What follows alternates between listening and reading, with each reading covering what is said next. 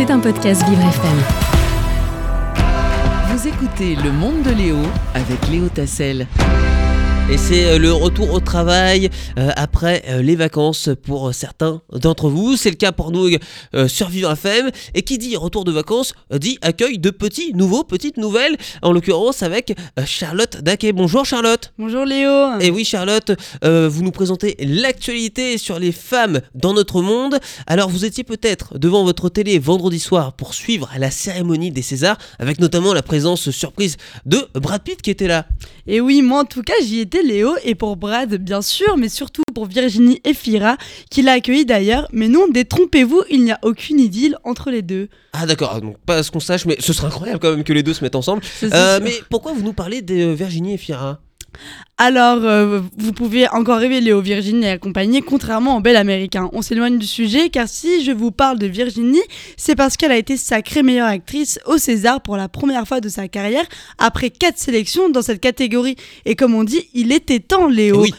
En même temps, j'ai fait 63 films cette année, j'avais toutes mes chances, a-t-elle déclaré devant la salle sur le ton de l'humour, mais elle a d'abord eu des mots sincères pour chacune des nommées dans sa catégorie, dont certains très forts pour son amie et actrice Adèle Exa- Exarchopoulos.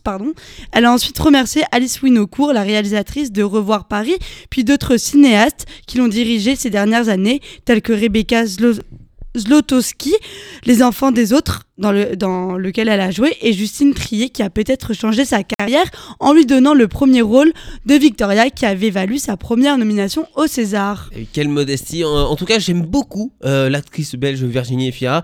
Euh, Parlez-nous du film qu'il faut qu'on regarde d'ailleurs. Et oui, euh, dans le film Revoir Paris, l'actrice joue Mia, une Parisienne qui ne parvient pas à surmonter le traumatisme d'un attentat dans une brasserie parisienne. Signé Alice Winocourt, le film fut l'un des premiers à évoquer de façon quasi directe les attentats de 2015 à Paris et lui offre un rôle prenant et tout en retenue.